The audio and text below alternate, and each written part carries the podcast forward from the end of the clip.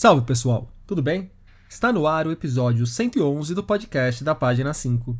Aqui Rodrigo Casarim, Página 5 é também a coluna de livros que edito no portal UOL. Estou no Instagram como página.5, no Twitter como arroba Casarim e no Telegram, só procurar pelo grupo Página 5. Antes do assunto desta semana, um recado e uma boa novidade.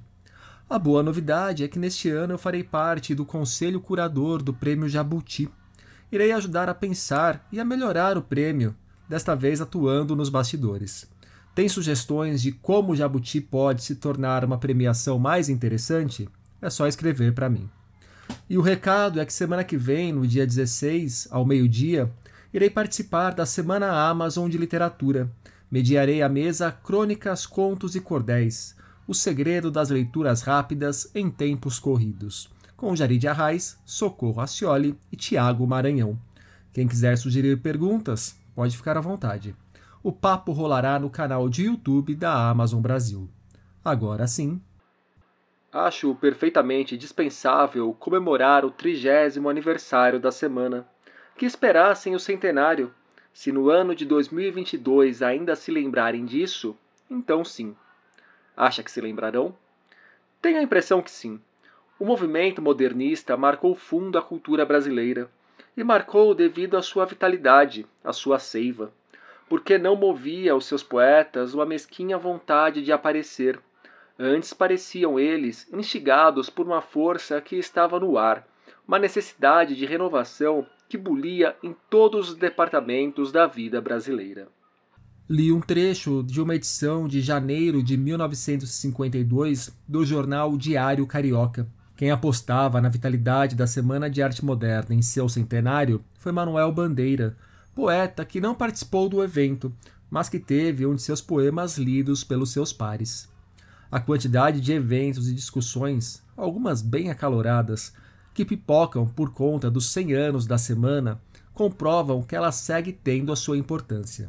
Uma semana que, é verdade, se resumiu a três encontros no Teatro Municipal de São Paulo, nos dias 13, 15 e 17 de fevereiro.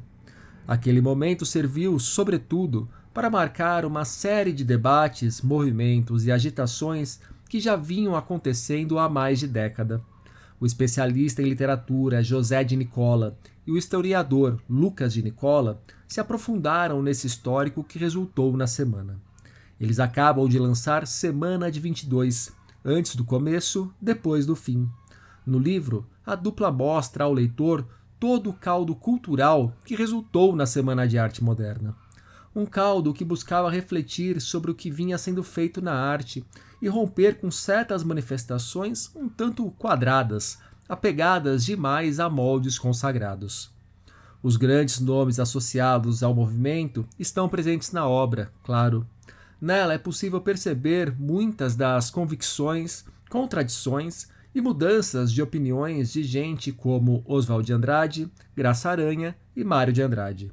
As discussões públicas entre Anita Malfatti e Monteiro Lobato, detrator das tendências que ali surgiam, também chamam a atenção. Na conversa que vocês ouvirão a seguir, José e Lucas falam bastante sobre esses personagens então em movimento, em plena formação das próprias convicções pessoais e estéticas. As críticas que hoje a semana sofre, a relação daqueles artistas com a elite de São Paulo e a efeméride como uma oportunidade para repensarmos o país e a nossa relação com o país, com esse nacionalismo perigoso e mofado que andam pregando por aí, também teve seu espaço no papo. José de Nicola, Lucas de Nicola, obrigado pela presença aqui no podcast da página 5. José e Lucas, gostaria de começar nossa conversa lendo um trechinho do Semana de 22, antes do começo, depois do fim, livro que vocês lançaram há pouco. Ainda em sua fala, Mário diz que a semana marca uma data, isso é inegável. Hoje, passado um século, é possível dizer que, mais do que uma data, a semana foi o marco de um longo processo de reflexão e de críticas acerca da literatura e da arte brasileira do século XX. Isso também é inegável. Ou, como disse de Cavalcante, encerrando uma entrevista ao jornal Diário Carioca em fevereiro de 1952, a semana foi a operação cirúrgica necessária a eclosão definitiva do modernismo brasileiro. A semana, portanto, começou antes do início e terminou, se terminou, depois do fim. Bom, a gente está em 1922, aliás, nós não estamos em 1922, ainda bem, nós estamos em 2022. Se a gente tivesse em 1922, essa conversa virtual seria impossível. E 100 anos depois da semana, ainda estamos falando sobre ela. Então, de certa forma, me parece que a semana não terminou. Porque estamos aqui 100 anos depois, falando sobre aquilo que rolou há 100 anos atrás. A primeira coisa eh, a se destacar é que quando a gente fala da, da Semana de Arte Moderna, nós temos duas formas de, de tentar é, analisar isso aí. Uma é analisar a semana é, da perspectiva de 1922, e aí a análise é, é, uma, e analisar a semana de 22 a partir de dois, com, a, com a perspectiva de 2022. E aí a, a, a sua análise muda a perspectiva, muda a análise. Né? O que muda substancialmente, só para a gente apontar? Não, muda substancialmente, porque, em primeiro lugar, porque são 100 anos.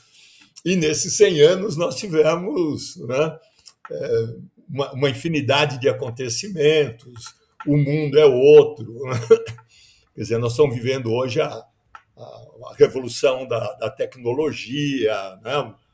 Então, claro que o mundo é outro. E, e as coisas, a arte é outra, tudo é outra. Mas, mas o que eu acho que é importante, primeiro, a gente deixar claro, é que, na, na perspectiva de 1922, a, a Semana de Arte Moderna, quer dizer, aquelas três noites que, que aconteceram no Teatro Municipal de São Paulo, elas é, acabaram sendo o, o que nós temos chamado de o grito coletivo você tinha é, uma série de, de manifestações né, individuais, dizer, é, uma série, um, um, grupo de artistas fazendo coisas, cada um no seu caminho, e é, aquela semana foi o momento em que eles, em conjunto, soltaram o grito, né, soltaram a, o, o brado coletivo, né, como já foi chamado. E isso acabou se tornando uma grande festa, certo? E essa grande festa, ela abre uma, uma perspectiva, e, e diga-se, é importante sempre a gente salientar, na verdade, tudo que hoje nós chamamos de legado de 22 já estava construído até 1921. É, nós tivemos ao longo da década de 10 e nos dois primeiros anos, 20, 21, na década seguinte, nós tivemos uma série de acontecimentos, uma série de discussões, uma série de reflexões, a produção de uma série de obras que é, a gente hoje fala ah, é o legado de 22. Na verdade, é o legado de um processo, é o legado de uma década, né, pelo menos. A semana de 22 foi meio que o baile de formatura de uma faculdade. Isso, é o happening, hoje, modernamente se diria um happening, o, foi, foi a grande festa. Então, é, o que ficou dessa grande festa, daquilo que já vinham produzindo? Uma reflexão sobre o, o que era arte no Brasil, né? uma reflexão sobre aquilo que vinha sendo feito na arte, particularmente na literatura, na pintura, Quer dizer, a pintura era um modelo ainda muito acadêmico, e acadêmico aqui no sentido, no pior sentido, diríamos. Né? Acadêmico naquele modelão conservador, aquele modelão que vai se repetindo eternamente. Né? Uma coisa quadrada, na... né? Isso, aquela coisa quadrada, aquela coisa, aquele modelo fechado, engessado. Né? E na literatura, a, a, o modelo vigente era a poesia parnasiana. Né? E, o, e é contra esse modelo vigente que os, o, esse grupo de, de modernistas vai se rebelar. Então, o que fica desse, desse, desse momento da semana, que é a, a, manifestação pública daquilo que vinha acontecendo ao longo da década de 10 ou dos, dos 10 anos anteriores, é exatamente essa preocupação em, em, em buscar uma, uma nova estética. É, o grande legado é a revolução estética que eles promoveram. E eles promoveram uma revolução estética, inclusive é, teorizaram sobre isso. Né? E quando você. você e, claro, junto com essa perspectiva de, de uma revolução estética, de repensar o que se fazia na arte no Brasil, há também, claro, como pano de fundo, repensar o que é o próprio país, né? repensar o que é o próprio Brasil. O que vai, inclusive, dar frutos depois em 24, 25, 26, com a poesia pau-brasil, o manifesto pau-brasil, a antropofagia, o macunaíma. Né? Agora, quando você vem para 22, 2022, é, se você pensar no momento que nós estamos vivendo, que é um momento em que é, você tem um governo que se apropriou de todos os aparelhos ideológicos do Estado ligados à cultura, ligados à educação, e promoveu uma destruição de tudo isso aí, né? uma destruição de tudo aquilo que vinha sendo feito, você, hoje, repensar a arte brasileira, né? repensar a nossa história, repensar, pegar a, a, a semana como memória, para você repensar o, o, a estética hoje, repensar o país hoje, é um, uma coisa que eu diria extraordinária. Dizer, pelo menos a semana serve como estopim para essa discussão toda. Eu só queria só fazer um comentário, desculpa, Rodrigo, sobre essa questão de as duas, as duas maneiras de olhar olhar para a semana, né, como a gente estava falando, olhar tudo que foi escrito, pensado, todas as interpretações e que não são interpretações únicas, são interpretações que apresentam pontos de vistas diferentes sobre a semana e como olhar para a semana mesmo, para aquilo para o que aconteceu, para aquele processo que teve o marco em 22. E aí eu queria dar um, um, um relato pessoal que há alguns anos que eu e o José nós acalentávamos a ideia de fazer é, esse livro sobre a semana de 22 é, ser publicado agora em 2022 no centenário. E nós, o José é professor de literatura, eu sou historiador, mas também trabalho com literatura, nós achávamos que sabíamos muita coisa sobre a Semana de Arte Moderna e sobre a trajetória daqueles artistas. Mas o curioso, a gente, a gente acreditava que tinha uma grande bagagem de, de, de saberes sobre aquelas pessoas.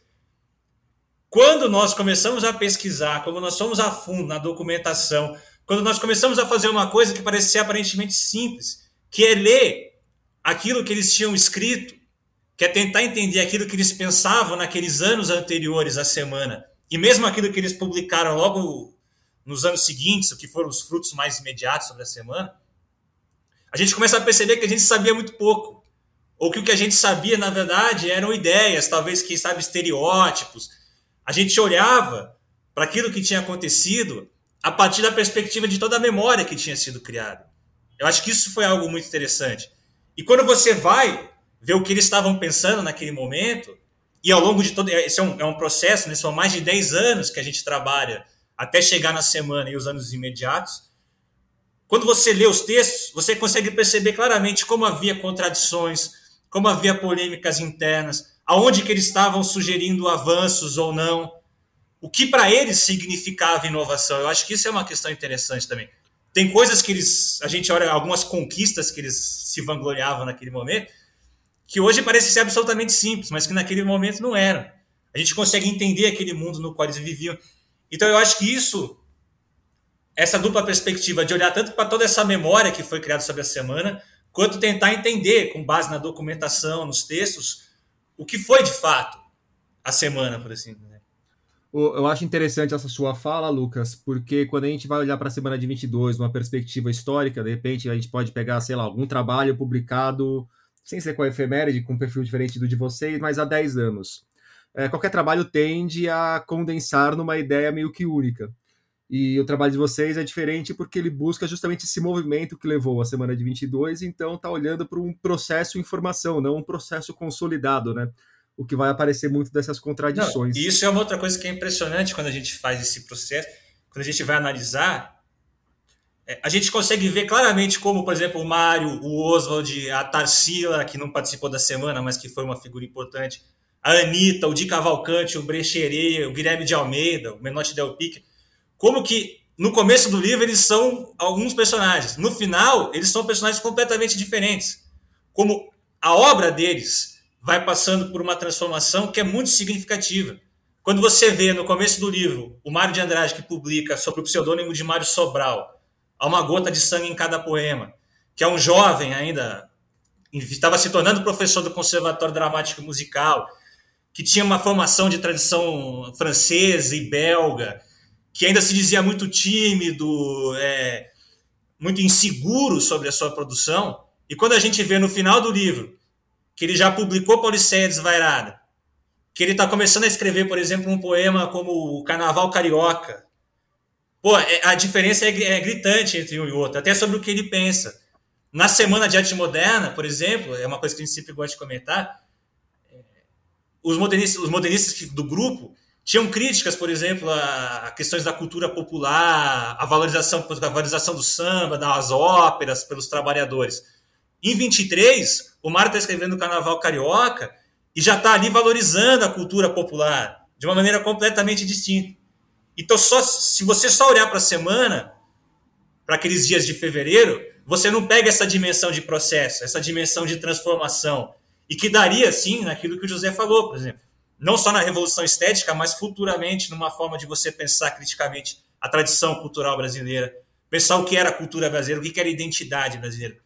Isso, isso é fruto desses mais de 10 anos. O... Pegando então esses mais de 10 anos, eu queria ouvir de vocês um pouco mais sobre esses conflitos travados ao longo desses 10 anos, sobre essas pequenas vitórias que você comentou, Lucas. É... Um exemplo que me parece interessante para os ouvintes, que são nomes importantes, é como a Anitta Malfatti e o Monteiro Lobato tinham visões completamente diferentes pelo que tava, do que estava acontecendo, por exemplo. É, vocês podem falar um pouco mais sobre o que estava em jogo exatamente nesses 10 anos? Quais que eram essas rupturas estéticas? Quais que foram essas conquistas estéticas? Para ir além do que a gente já falou ali da questão da universidade, a questão quadrada da arte.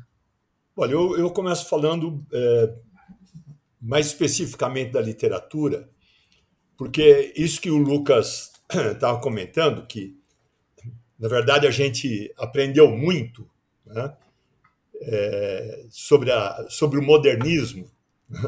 A gente aprendeu muito sobre a semana, a gente aprendeu muito sobre o modernismo, né? como o que se convencionou chama de modernismo.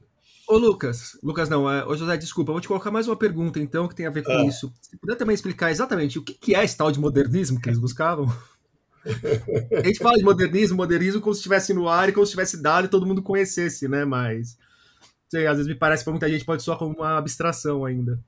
É, o, o próprio Mário de Andrade falava, quer dizer, que a tentativa dele de ser moderno era de ser atual. Né?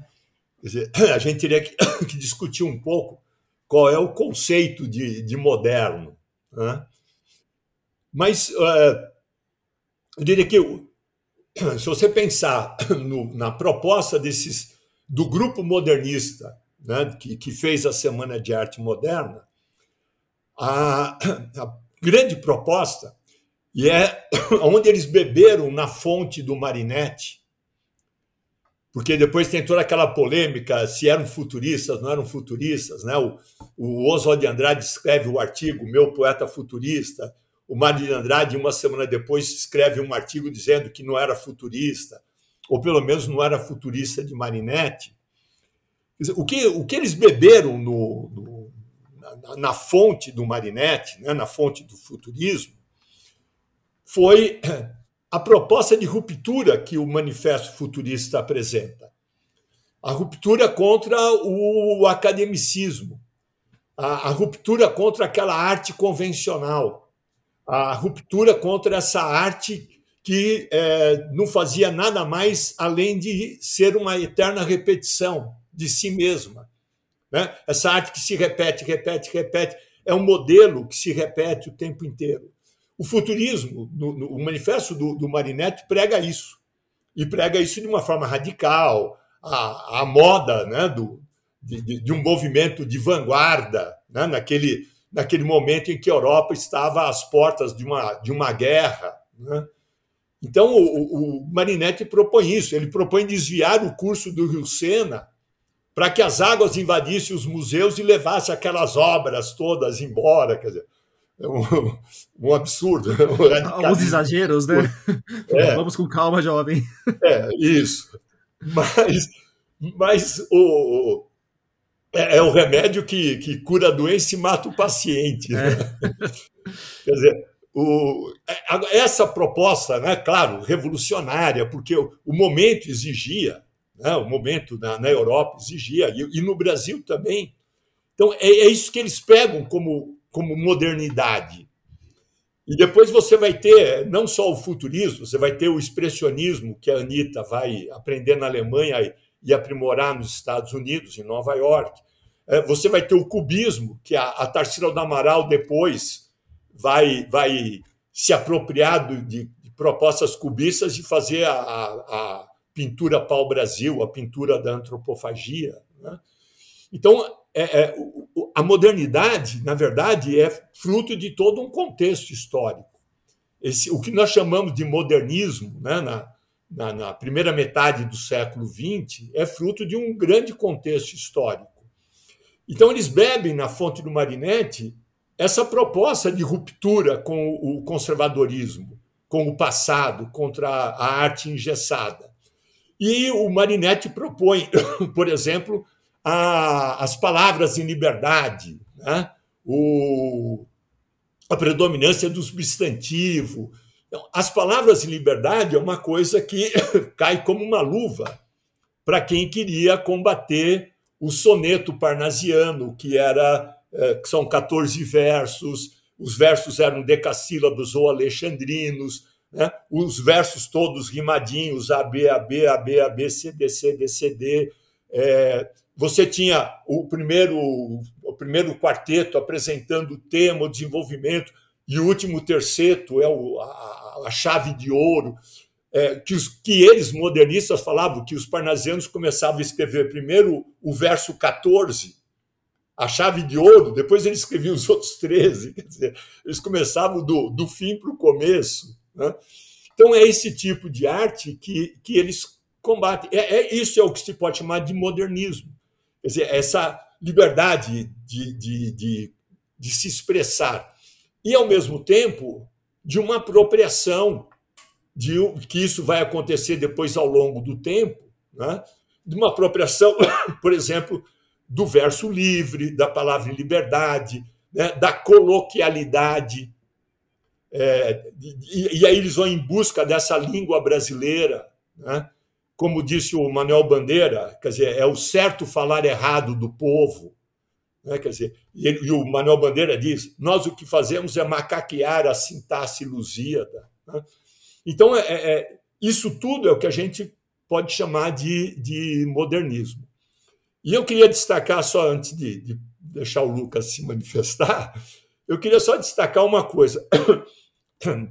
Por exemplo, há uma série de, de, Quando o Lucas fala que a gente achava que sabia de coisa de modernismo e maneira de arte moderna, porque a gente acaba é, sabendo aquilo que se convencionou dizer. Na hora que a gente vai estudar, a gente descobre que a gente só sabe o que a gente já sabe, só, né? Que é, falta um monte de coisa ainda. Só sabe, só sabe aquilo que todo mundo sabe. aquilo que já está. Então, por exemplo, é, quando você fala de um, de, um, de um conjunto de textos que é fundamental, fundamental, eu cada vez que releio acho mais fundamental, que é o, o, o conjunto de artigos que o Mário de Andrade escreve na metade de 1921, que é Os Mestres do Passado. É, se você pegar ah, os mestres do passado, ah, ele critica os parnasianos, ele critica os parnasianos sem dúvida, ele critica os parnasianos, né? morte aos mestres do passado. Mas, ao mesmo tempo que o Mar de Andrade, em 21, está criticando os mestres, né? Olavo Bilac, Raimundo Correia, né? Alberto de Oliveira, Francisca Júlia, né? o Vicente de Carvalho, são cinco poetas parnasianos que eram o, o auge da, da poesia brasileira no momento quando ele prega a morte deles, Né? O Mário de Andrade, inclusive, bem a moda de Marinette, disse que tinha que cuspir na, na, no túmulo deles e tal. E, e, ele disse: embora estejam vivos, né? quer dizer, veja a ousadia. Alguns desses poetas ainda estavam, né? alguns estavam vivos, e ele falando que tinha que cuspir no túmulo que eles já estavam mortos e tal. Mas no último artigo, o Mário de Andrade diz, depois de falar tudo que eles fizeram ou faziam de errado, o Mário de Andrade diz como que tinha que ser a poesia. Ou seja, no último artigo do mestre passado, o Mário de Andrade propõe uma estética. Quer dizer, ele propõe uma teoria. Tá? Resumidamente, é, qual que é o, o, a síntese dessa proposta dele? Ele diz que os parnasianos eles escreviam em busca da beleza e estão mais preocupados com a perfeição né, da forma e eles tinham muito pouco a dizer. E o Mário de Andrade diz que a poesia, ao contrário, não é a busca do belo, não é a busca da perfeição. A poesia é a expressão do homem, a expressão dos seus sentimentos, é a expressão dos seus sentimentos, dos seus pensamentos, a expressão da sua visão de mundo. E o meio é a beleza. Quer dizer, a beleza não é um fim, a beleza é um meio. E ele fala, claro que no fim você vai chegar à beleza. Se você for um bom poeta, você vai chegar à beleza. Mas a beleza não é o seu propósito inicial. Quer dizer, não, eu vou, eu vou fazer uma coisa bela, eu vou chegar à beleza. Não. A poesia antes de mais nada, a expressão do, do indivíduo. Né? É a expressão dos seus pensamentos, dos seus sentimentos. O belo, o belo é consequência, ele diz. Quer dizer, veja, isso é absolutamente revolucionário quando você pensa naquilo que se fazia na poesia brasileira. Não, e aquilo que, o que é curioso é que, assim, olhando hoje, em retrospecto, isso pode parecer uma banalidade. É uma banalidade hoje, não naquele momento. É, vai mais ou menos nessa linha que a gente pode discutir o que, que eram aquelas pequenas conquistas que eles tinham. Então, às vezes, a partir dessa forma livre de expressão, você romper com alguma característica formal da literatura, você inserir algum tema que era inesperado. Mas tudo isso partindo daquilo que o Mário chamava do que é a comoção. A poesia para o Mário, literatura e a arte em geral, a gente pode dizer, nesse ensaio ele fala em arte com A maiúsculo, né? parte daquela comoção, daquilo que o, que o artista sente perante o mundo e que ele quer expressar. Não a partir de fórmulas enrijecidas, mas a partir da sua própria liberdade. E nunca é demais lembrar que o primeiro verso da, da Paulicéia Desvarada é justamente São Paulo, comoção de minha vida. O que ele quer expressar nessa obra é a comoção que o meio no qual ele vive, aquele meio que era profundamente marcado pela modernidade, tudo que isso gera nele é o que ele vai expor através da sua poesia. Então, isso, por exemplo, isso é ser moderno. Isso é ser. Você quer um outro exemplo do que é ser modernista na literatura? Por exemplo, tem um caso que eu gosto muito de citar, que é um poema que a gente trabalha aqui no livro, que é um poema do Guilherme de Almeida. O Guilherme de Almeida, só para fazer um parênteses, é uma figura que é muito engraçada, né? Porque nenhum poeta no Brasil talvez tenha sido mais cioso das questões formais, da métrica, da rima na poesia, do que o Guilherme de Almeida. E a poesia dele, inclusive, ao longo da obra dele, ele fletou com o modernismo, ele foi importante na organização do grupo modernista e da revista Claxon, mas depois ele se afasta, ele, esteticamente ele sempre vai estar tá nesse vai e volta. Mas em 21 ele escreveu um livro que chamava-se Era Uma Vez, que só seria publicado em 22, e tem um poema lá que chama Telefone. E o poema é estruturado como se fosse uma conversa de telefone. Ele não está simplesmente citando um elemento da modernidade, que seria o telefone. O próprio poema passa a ser organizado tal como se fosse uma conversa de telefone. O elemento da modernidade interfere no que é a estrutura da própria poesia. Isso é você criar uma obra, por exemplo, que é modernista. E o mais curioso é que ele compôs o poema numa métrica e numa rima tradicional. Só que quando ele foi botar aquilo no papel, não fazia o menor sentido. Então ele teve que burlar toda aquela métrica, aquela rima. Ele teve que quebrar todo o poema para que ele expressasse aquilo que ele estava querendo expressar. Então, esse é um, é um exemplo. Só para citar um outro caso curioso, que a gente sempre conversa muito sobre isso, em 11 de fevereiro de 22, portanto, dois dias antes de começar o que seria a Semana de Arte Moderna, o Oswald de Andrade publica no Jornal do Comércio, que é um, um periódico no qual ele sempre escrevia, um texto no qual ele fala que os modernistas, no fundo, eles queriam alcançar um ideal clássico. Eles queriam ser clássicos. Eles eram contra o academicismo, mas não eram contra o classicismo. Ele cita, por exemplo, Dante Alighieri, ele cita Machado de Assis como exemplo de autores que se tornaram atemporais, cuja obra, independente do momento que você fosse ler, ela faria sentido, ela teria algo a dizer. E eles almejavam chegar nesse ideal clássico. Só que curioso é que a gente entende a obra clássica como atemporal, só que só tem uma forma de você ser clássica, se você estiver profundamente inserido e produzindo algo que faça sentido no seu tempo. Então, acho que essa é, é a questão. A partir do momento que você produz algo que é significativo no seu tempo, algo que expressa a sua comoção, você vai provavelmente virar um clássico, se tiver qualidade o seu texto, claro. E eu acrescentaria, é, toda obra promove uma ruptura no seu tempo. Quer dizer, é, é, é o conflito com o tempo, né? É a presença do tempo e o conflito com o tempo. Isso, é, é, e, e para você ser atemporal, você tem que estar à frente do seu tempo. Se você estiver preso ao seu tempo, você não será atemporal. Quer dizer, você tem que, você tem que romper a barreira do seu tempo atual. Você tem que, você tem que estar à frente do seu tempo para que a sua obra torne-se atemporal é, imagine o que foi a Divina Comédia do Dante em 1300 e pouco, 1400. Imagine o que foi, que você estava saindo de uma Idade Média, você estava entrando no período né, chamado de humanismo.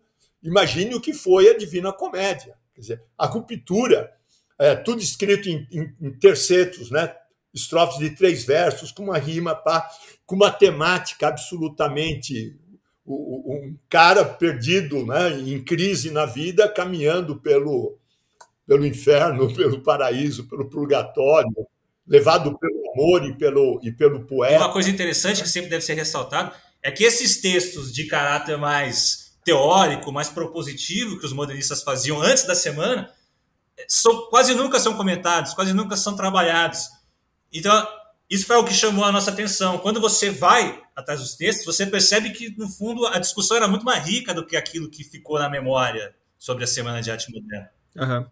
Esse saber, saber que ficou consolidado, e a gente não só comenta, a gente reproduz trechos, comenta e tal. Mas eu, eu queria só dar, do Dante Alighieri, o, o, o Oswald de Andrade cita o Dante, cita o Machado como exemplos de clássicos. Né? Veja, é, você quer coisa que mais promoveu ruptura do que as memórias póstumas de Brás Cubas em 1808, no Brasil de 1881? Né, o Brasil que vinha de uma literatura romântica. De repente, o Machado de Assis escreve um livro de memórias de um defunto. o, é o, o, o, defunto é o autor, certo? Uhum. Quer dizer, é, é, e, e, os capítulos curtinhos de memória, aquelas aquelas, aquelas reflexões que o Machado vai soltando no meio daqueles capítulos curtos. Gente, é uma obra absolutamente revolucionária para a época. Por isso que ela virou um clássico, por isso que ela virou atemporal. Bom, mas passados 100 anos da Semana de 22, estamos aqui em 2022 e críticas são inevitáveis a semana também. É, vira e mexe pipoca por aí, gente apontando modo, como por exemplo os negros indígenas foram ou não tratados ali, tiveram não espaço ali. É, uma atenção muito grande em São Paulo, né? Foi em São Paulo que aconteceu a semana e muita gente de São Paulo, bancado por gente poderosa de São Paulo, em contraposição a outras regiões do país. Um olhar ainda que dialético muito grande ainda para a Europa e para os Estados Unidos, mesmo que para tentar construir o que seria uma brasilidade. Como que vocês enxergam essas críticas que acontecem hoje, a semana de 22? Quais que fazem sentido? Bom, a gente tem a gente tem conversado muito sobre essas questões, tem ouvido muitos comentários e muitas perguntas. É, uma coisa que eu acho interessante, é, vamos partir só de algumas balizas oficiais. As balizas oficiais elas são, elas não se esgotam em si, mas elas são referências para a gente pensar. Muito se comenta que a semana aconteceu no centenário da independência política do Brasil. Né? Aquela jovem nação fazendo 100 anos. A gente também não pode esquecer que a semana aconteceu às vésperas de se completar 34 anos da abolição do trabalho escravo no Brasil, só 34 anos. E 33 anos da proclamação da República. E a semana aconteceu 10 anos antes, por exemplo, da aprovação do voto feminino no Brasil. Então, essas balizas elas servem só para a gente tentar entender mais ou menos qual era o mundo que aqueles indivíduos que organizaram a semana, que propuseram todas as questões que se fizeram sentir na semana, no mundo no qual eles viviam. E de fato, ou seja, infelizmente não era um mundo muito diverso o qual eles frequentavam, até porque eles tinham muito contato com figuras de elite, transitavam muito por esse meio. O, mas o que eu quero dizer é o seguinte: quando a gente, o José estava comentando, eles propuseram uma renovação estética. Talvez no âmbito político, no âmbito da diversidade cultural, eles não estivessem na, na ponta de lança da sociedade. Certamente havia muitos outros grupos mais, mais à frente deles nesse sentido. Mas se eles propuseram uma questão estética, não existe nenhuma renovação estética que esteja desarticulada do seu contexto social. As questões artísticas, elas não existem, elas não estão num limbo. Elas não vagam num ambiente imaterial. Então, quando a gente pensa aquilo que o Mário de Andrade propõe, por exemplo, na Paulicéia Desvairada, olhar a cidade sobre uma outra perspectiva, aquela multiplicidade de pessoas que havia na cidade, todos os conflitos que havia nela, mesmo que ele não faça isso com uma visão programática, política, ao tratar desses assuntos, ainda mais numa linguagem modernista, de certa forma isso já tem um, um aspecto de crítica. O Oswald de Andrade, por exemplo, no primeiro livro que ele publica, que é a época chamava-se Os Condenados, depois o, o, o título muda para Alma ao longo dos anos. Ele trata, por exemplo, do ambiente de prostituição na cidade de São Paulo e como que as classes burguesas exploravam as moças que se prostituíam, que vinham normalmente das classes operárias. Isso não é uma dimensão de crítica? Ou quando a gente pensa na trajetória do Manita Malfatti, que escapa completamente daquilo que nós podíamos imaginar, que se dizia na época, né, a trajetória de uma senhorinha paulistana, e vai estudar na Alemanha, vai estudar nos Estados Unidos, volta para o Brasil trazendo obras e expondo obras que chocavam completamente aquele ambiente. O que eu quero dizer assim, a dimensão estética ela também traz uma dimensão crítica. O, tem um, um personagem que participou do grupo modernista, sobretudo da Claxon, que é o Cândido Mota Filho, que ele nunca produziu literatura, mas ele produzia muitos textos críticos. Ele tem um livro de memórias que ele publicou nos anos 70, já pouco antes de morrer, que ele comenta o seguinte: ele fala, talvez quando na minha, na minha juventude, quando eu estava naquele meio, eu não entendia muito bem o que estava acontecendo ali naquele momento. Mas eu tinha consciência de uma coisa: toda aquela discussão sobre arte um dia ia cobrar um preço político. Essa, é, essa é uma colocação muito significativa, porque a discussão estética ela vai trazer a política, talvez não de uma maneira programática. E nos anos seguintes, a partir de 24 fica muito claro, cada um vai começar a ter uma posição política mais evidente, vai assumir partidos. Mas o que eu quero colocar é o seguinte: dentro daquelas possibilidades que eles tinham, dentro daquele, daquela sociedade que eles viviam, que era uma sociedade sim muito conservadora, através da arte eles conseguiram propor uma série de discussões eles conseguiram se interferir naquele mundo. Eu, eu costumo pensar nesse sentido. Agora, que de fato não era o, o, o meio mais diversificado, que, por exemplo, a participação feminina na semana foi muito pequena, tiveram três mulheres que participaram, e uma delas ainda era Guilherme Novaes, que nem pertencia ao grupo modernista. A representação de negros era quase nenhuma, exceção feita ao Mário de Andrade, que era mulato, é, mas mesmo diante disso tudo, e com as relações que eles tinham com certos elementos da elite, eles conseguiram propor muita coisa.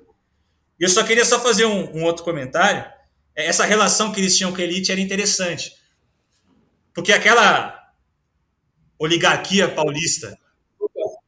Só antes de você entrar na, na questão da. Porque aí vai, vai para um outro campo, eu, eu queria destacar um, um aspecto aí. É que Algumas discussões é, sobre a realidade brasileira já apareceram antes de 22. Por exemplo, o Menotti de Opique, num, num arrobo assim, falava matemos Peri, né? e publica um artigo no jornal, matemos Peri. o Mário de Andrade imediatamente escreve um outro artigo dizendo: não matemos Peri. E, e matar ou não matar Peri significa é, você está em busca ou não de uma determinada identidade para o país. Dizer, não, ninguém vai matar o, o, personagem Peri. Quer dizer, o problema é o que o Peri representa, o que a, o que a literatura indianista, nacionalista do Alencar representava. Né? Então, veja, é, essas discussões já, já aconteciam. E como o Lucas já comentou aí no, numa fala anterior, é, é preciso entender isso tudo como um processo. Se você pegar a, a poesia do, do Oswald de Andrade, que em 1917, 18, quando São Paulo viveu a grande greve operária né, de 1917, o Oswald de Andrade estava preocupado se a greve ia atrapalhar o encontro dele com uma menininha ou não ia atrapalhar, entendeu? Mas, mas o, o, o Oswald de Andrade, depois da poesia Pau Brasil, gente, é um, é um poeta que vai falar sobre o negro, vai falar sobre o trabalhador, vai falar, ele vai refletir muito sobre esse Brasil. Né? Então você tem, tem poesias em que o negro, e mais do que o negro ser é, tema, na poesia pau-brasil, o Oswald de Andrade dá voz ao, ao, negro. Quer dizer, você tem poemas do Mário de Andrade que quem fala é o negro. Entendeu? É, veja, dou um exemplo: o Capoeira.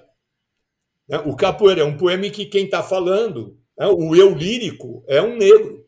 Então você tem é, poemas, mas isso acontece em 24. Quer dizer, então a gente precisa entender. Não, mas na semana não tinha. Não, mas eles, esses autores também estavam passando por um processo de amadurecimento. Eles também estavam passando por um processo de reflexão, que é o que vai acontecer de meados de 24 é, tem, uma, tem uma passagem que é curiosa. É, quando eles descobrem né, o Brecheret, no começo de 1920, é, o grupo se articula em torno de uma campanha em prol do Brecheret. E a principal obra que ele vai propor que vai articular esse grupo é o, é o primeiro projeto do que seria o Monumento às Bandeiras. Porque aquele pensamento bandeirante, ele marcava a época que eles estavam vivendo, ele dominava todos os setores da sociedade. E eles se articularam em torno da questão do bandeirante. O interessante é que no ano seguinte, em 21, quando o Brecheret ganha a bolsa do pensionato artístico do estado de São Paulo e vai para a Europa, vai para Paris, o Mário de Andrade escreve um, um, artigo no jornal no qual ele dá uns conselhos para o Brecheret, lógico, aproveitar, estudar. E ele fala, mas não esqueça nunca de estudar o elemento indígena. Porque o elemento indígena é fundamental se a gente quiser discutir a nacionalidade brasileira. Então, no ano anterior, eles estavam discutindo o Monumento às Bandeiras, no qual, naquele primeiro projeto, quase nem apareciam indígenas. E no ano seguinte, ele já está falando, vamos valorizar o elemento indígena. Então, a gente não pode esquecer, como já falei, dessa questão da, forma, da formação, e que haviam certas ideias e certos comportamentos que permeavam aquele mundo no qual eles viviam, mas que eles também estavam em constante processo de reelaboração, de reflexão, de, de propor mudanças para eles mesmos, dentro das próprias obras. E mais, né, Lucas? Quando em 23 é, todo mundo está em Paris, né? Tá, o Oswald de Andrade, a Tarsila, a Anitta, Brecheret, Vicente Rego Monteiro, todo o Vila Lobos. Hã? O Vila Lobos. Quando todo Só a gente não foi. Hã? Só o Mário. É só a gente que não foi. Não, nós, nós e o Mário. Só nós e o Mário que estávamos aqui. O, o, o Mário de Andrade escreve uma carta para Tarsila, né? E, e, ele cria lá um mata-virgismo. E ele fala para ele fala para Tarsila, mas na verdade está falando para todo esse grupo que está lá em Paris, não se esqueçam da Mata Virgem. E ele fala: vou fundar uma escola, Mata Virgismo. E você percebe nesse, nesse texto do Mário de Andrade o germe do. No meio do Mato Virgem nasceu o Macunaíma, herói da nossa gente. Entendeu? Quer dizer, o, o Macunaíma, de 28, ele já. É, é, o germe dele está nessa proposta do Mata Virgismo né, do, do Mário em 23. E veja, é uma coisa que acontece logo na sequência da semana e da revista Claxon. Então, esse processo de amadurecimento, acho que o pessoal cria, ah, mas na semana não falaram. Não, não falaram, porque eles não. Eles eram também imaturos, eles eram também, estavam preocupados com outras coisas. Mas houve também, assim como para a gente entender a semana e o modernismo, você tem que entender um processo que é longo. É, esses autores também passaram por um processo longo de Não, E só uma outra coisa para finalizar essa questão, é aquilo que a gente falou, sempre ter essa dupla perspectiva, olhar a semana hoje, toda essa memória que foi criada, os legados que ficarem, como isso pode ser pensado para nos ajudar a, a, estar aqui no Brasil, a refletir sobre a nossa cultura, mas ao mesmo tempo também olhar para aquele contexto pelo que ele foi, não começar a cobrar daquele contexto coisas que aquele grupo não, não, não poderia fazer, não, questões com as quais eles não estavam envolvidos. acho que isso é fundamental, a gente sempre tem que ter essa dupla perspectiva.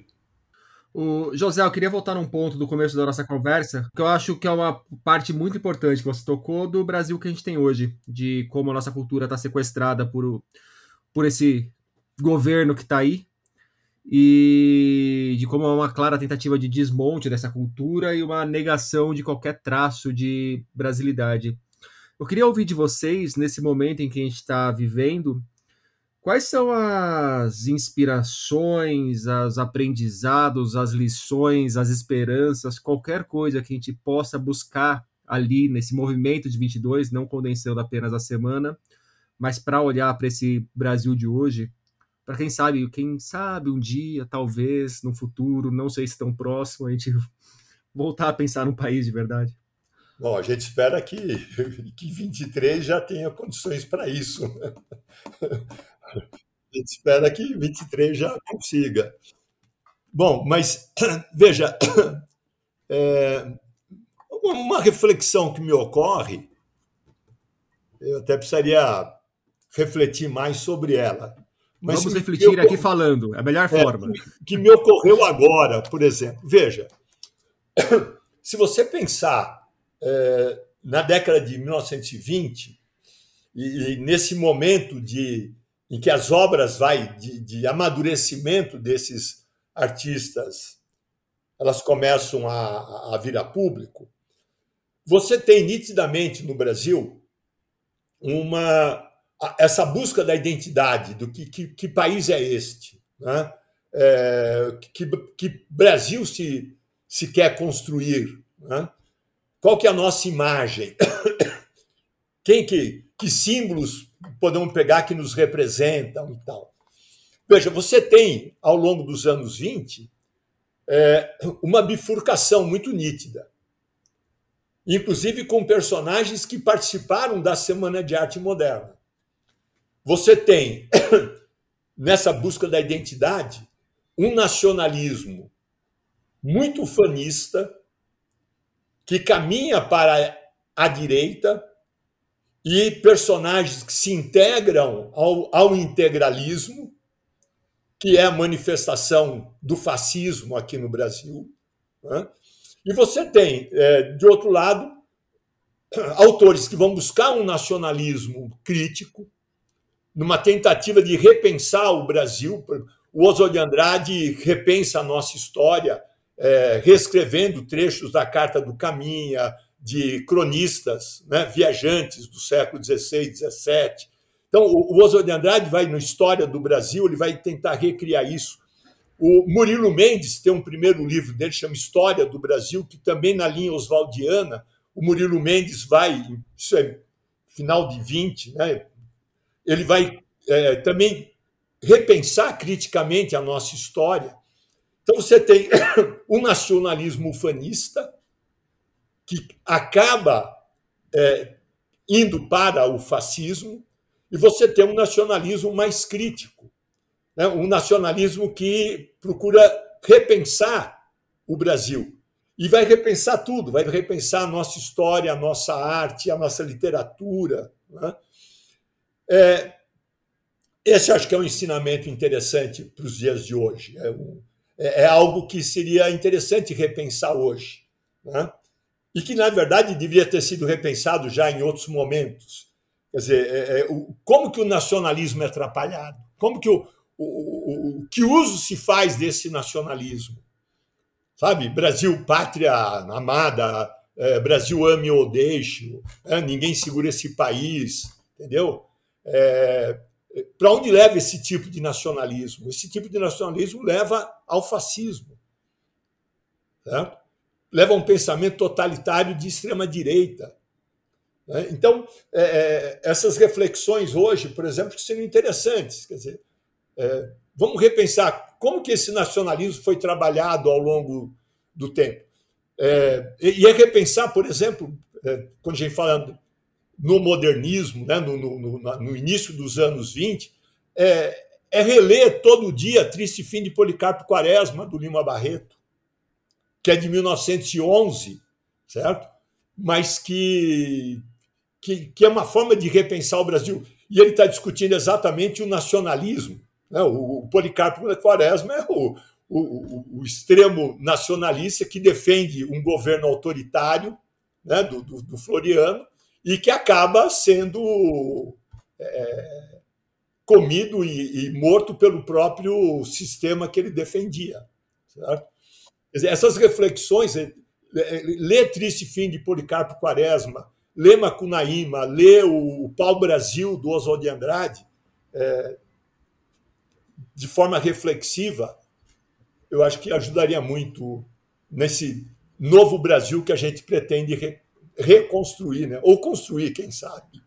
É, passando a bola para o Lucas, eu coloco um tempero aí para puxar a ponta que tinha ficado aberta, que me parece que é importante a gente pensar, inclusive, quais são as bases econômicas e quem vai financiar, eventualmente, um, uma nova é. utopia de país. Não, só... Não, vamos, vamos, vamos por partes.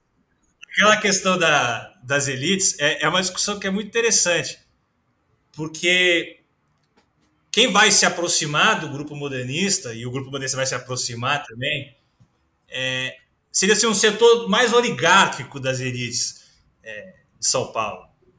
Tanto que o grande representante ali é o Paulo Prado, que era um homem é, ligado a atividades culturais, viajava muito para a Europa, então ele tinha um conhecimento do que era arte moderna. Ele realizava estudos históricos um pouco até uma certa mitificação sobre o que seria a história de São Paulo, a valorização dos bandeirantes, qual era a função de São Paulo na história do Brasil, São Paulo como uma terra de liberdade, é, que tinha ficado, tinha ficado afastado da, da, da, da, do poder metropolitano durante o período colonial, isso teria criado um espírito de independência. Então ele tinha, essa, ele tinha uma interpretação mais ou menos nesse sentido sobre a história de São Paulo. Só que o mais interessante é que ele era um crítico muito ferrenho dos outros setores da burguesia de São Paulo. Sobretudo daquilo que nós poderíamos chamar, assim, simplificando um pouco, dos novos ricos da sociedade paulistana, daquele arrivismo, daquelas pessoas que tinham enriquecido por conta do, do, dos negócios que tinham surgido pela própria, pela própria economia do café, pela aquela possibilidade de investimentos, e que eram setores muito endinheirados, mas com pouca cultura. O Paulo Prado, sim, na visão dele, ele seria a fusão da tradição com o refinamento cultural. E ao ver aquele grupo de modernistas, ele entende que talvez aquilo pudesse, essa aliança entre esses setores mais oligárquicos e aqueles modernistas, talvez pudesse colocar São Paulo de novo num, num, num centro de referência cultural do Brasil. Então, é, essa fusão é muito curiosa. Então, é aquele, aquele, aquele, aquele setor da oligarquia que critica o arrivismo, aquele novo rico sem cultura, e ao mesmo tempo aquele setor, aqueles artistas que estão propondo inovações, estão propondo um pensamento não conformista. Então vai ser esse casamento que é muito curioso. E é uma coisa que continua super atual, né? Você está falando assim, tá me vindo Moreira Salles na é, cabeça. Talvez, muito provavelmente. Então, esses, esses, essas figuras como o Paulo Prado, e o Paulo Prado também tinha esse, esse aspecto meio não conformista, era, era muito elitista, claro mas ele tinha um pouco esse, esse comportamento não, não conformista diante daquele meio. O Antônio Hermílio, o Antônio Hermílio de Moraes também tinha esse comportamento. Ele financiava, é, escrevia peça de teatro, financiava atividades culturais. Né? Sim. Só que ele era o rei do, do, cimento, né? O Paulo Prado era o rei do café, ele era o rei do essa, cimento. É essa fusão que vai, que vai existir. Então, é dentro de é, é, é os modernistas e uma certa oligarquia que tem uma mistificação sobre a sua própria tradição, a sua, sua própria história e qual que devia ser o lugar de São Paulo, não só na vida política, porque naquele momento São Paulo dominava a vida política e cultural brasileira, a vida política e econômica, mas qual deveria ser o lugar cultural de São Paulo, no Brasil, que deveria ser o lugar de proa. Então, é, é uma fusão muito curiosa. Esse, acho que era mais ou menos isso que eu queria comentar nessa questão de quem financiou, quem deixou de financiar. E sobre a importância de se pensar a semana ainda hoje, qual deve ser o. Por que devemos parar para celebrar o centenário? É, eu acho que tem algumas coisas muito interessantes. Tem duas citações que eu gosto muito que a gente faz no livro. A primeira delas é a epígrafe, que é um, um, um textinho do Rubem Baba de Moraes, que foi um membro do grupo que acabou não ficando muito conhecido depois, mas que ele diz lá que. E aí que a gente tirou o subtítulo do livro também. Que ele fala que a arte não tem começo nem fim. Ela começa antes dos fatos narrados e termina depois de fechado o livro. Então eu acho que esse já é um primeiro fato interessante a arte não pertence a um movimento, a um grupo, assim como não pertence também ao Estado. Ela começa e continua antes, depois de tudo que está sendo trabalhado ali. Depois que a gente lê o livro e fecha, não significa que aquele assunto que a gente estudou acabou. Ele continua. Ele pertence àquele, àquele contexto no qual as pessoas estão atuando, estão produzindo. Então, acho que essa que é uma primeira coisa importante da gente pensar nesse legado da semana. Aquilo que eles fizeram foi importante, mas aquilo não condensa o que é o modernismo nem tudo que veio depois está relacionado à semana. Mas algumas questões, algumas provocações que eles fizeram ainda continuam sendo importantes. E nesse sentido vem a outra citação que eu gosto bastante, que o Mário de Andrade falou naquela conferência de 1942, famosa conferência de 20 anos depois, que ele faz um balanço, que é um balanço bastante autocrítico. E ele diz que os modernistas da semana de 22 não deveriam servir de exemplo para ninguém, mas talvez pudessem servir de lição. A gente não tem que imitar aquilo que eles fizeram, a gente não tem que buscar se igualar a eles. Nós temos que aprender com aquilo que eles fizeram. Por exemplo, quando eles propunham uma atualização cultural, quando eles propunham uma inovação, quando eles propunham uma arte mais livre, uma arte não tão conformista, não, presa, não presa a modelos, por exemplo, eu acho que esse é um legado que a gente tem que ter até hoje. Aliás, é, é, isso é importante para qualquer manifestação artística que se preze, ainda mais no contexto que a gente vive. E por fim, só o José estava falando que a gente vai conversando e vai tendo umas ideias. Isso é uma coisa que a gente tinha, tinha comentado com ele outro dia, que eu acho que para esse ano tem uma coisa que é curiosa. Nós vamos ter o centenário da Semana de Arte Moderna e vai ter o bicentenário da Independência, em 7 de setembro de 22. Que o 7 de setembro vai cair menos de um mês de uma eleição presidencial. E com o clima que nós vivemos hoje, nós já podemos imaginar qual vai estar o clima no 7 de setembro. E eu acredito que toda a oficialidade que o Estado vai tentar garantir a essa, essa celebração do bicentenário. Nesse sentido, eu acho que a, a comemoração do centenário da semana ela fica ainda mais importante. Se por um lado nós vamos ter o Estado defendendo aquela celebração do centenário do bicentenário da independência, talvez nós devamos dar mais valor a essa celebração do centenário de um movimento cultural. Por exemplo, isso pode ser essa celebração do movimento cultural pode lançar luz na forma como nós vamos olhar para esse bicentenário. Eu acho que isso é uma questão importante também nesse ano. Sim, daí, daí ser fundamental, por exemplo, pensar nos caminhos e descaminhos do nacionalismo. José e Lucas, para fecharmos nosso papo, gostaria que cada um me indicasse um livro e aí pode ser livro que tem a ver com o que a gente conversou, que não tem a ver com o que a gente conversou, livro que vocês estão lendo, que vocês acabaram de ler. Fiquem completamente à vontade, a começar pelo José. eu já, eu acho que eu até já, já indiquei não, aqui. Você já indicou, mas eu quero um específico agora. Veio alguma coisa veio na sua cabeça na hora que eu falei de indicar um livro. Bom, eu acho, eu acho assim que é, todo brasileiro tinha que ler Triste Fim de Policarpo Quaresma.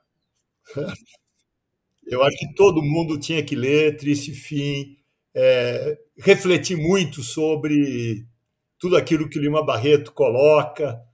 É, eu acho que é um livro fundamental para entender o que é o país, quem somos, o que nós fazemos com essa imagem de país. Né? E. Não, fora isso, se você indicar um outro ligado, mas eu, eu sou eu sou muito oswaldiano. eu sou oswaldiano. Eu acho que tem que ler Poesia Pau Brasil, tem que ler O Rei da Vela. Ué, eu vou. Na verdade, assim, eu vou, vamos lá. Aquela pergunta é muito. É, a gente fica muito inspirado depois de. O... Primeiro, eu acho assim. Um, vou indicar mais de um. Primeiro, tem que ler Pauliceia Desvairada. Ler Pauliceia Desvairada. Eu conheço, eu conheço pouquíssimas pessoas que leram Pauliceia Desvairada. Que lê e pensar Pauliceia Desvairada. Eu conheço pouca gente que leu. E pouca, muito menos gente refletiu sobre. Outro livro que eu, que eu aconselho fortemente a leitura, e até porque é uma leitura muito agradável, e o livro é muito curto. É, é, é, hoje em dia se chama Alma, né, que é o primeiro romance do Oswald de Andrade. A época do lançamento se chamava Os Condenados. É, o Alma, para você entender o que era aquele espírito que embasou a Semana de Arte Moderna, é uma obra fundamental. E assim, eu, eu acredito que não deve, deve ser das obras do Oswald uma das que são menos lidas. Então vamos lá, é o Paulicéia Desvairada, Alma, do Oswald, e para pensar essa questão da memória que se criou sobre a Semana de Arte Moderna, tem um livro que eu gosto muito, que foi escrito pelo Frederico Coelho, que se chama A Semana Sem Fim, que ele discute exatamente essas celebrações e a memória que se criou então da semana. Ah, e por fim, claro, né, Semana de 22 de Zé de Nicole e Lucas de Nicole, dizem que, dizem que é bom esse livro. Ah, então, eu, eu queria acrescentar. É, eu, eu li vários comentários favoráveis sobre esse livro aí. É, como é que chama mesmo? É a Semana de 22, antes do começo, depois do fim. Quais são os autores? Quem, quem escreveu mesmo? É, o tal de José de Nicola e Lucas de Nicola. José de Nicola, Lucas de Nicola. Muito obrigado pelo papo. A gente agradece, é sempre um prazer. É, não, foi legal. Foi bom, a gente se diverte. Semana de 22, antes do começo, depois do fim, de José de Nicola e Lucas de Nicola, chega aos leitores pela Estação Brasil. E por hoje é isso aí, pessoal. Indique o podcast para os amigos e inimigos. Um abraço, um beijo, um aperto de mão e até semana que vem.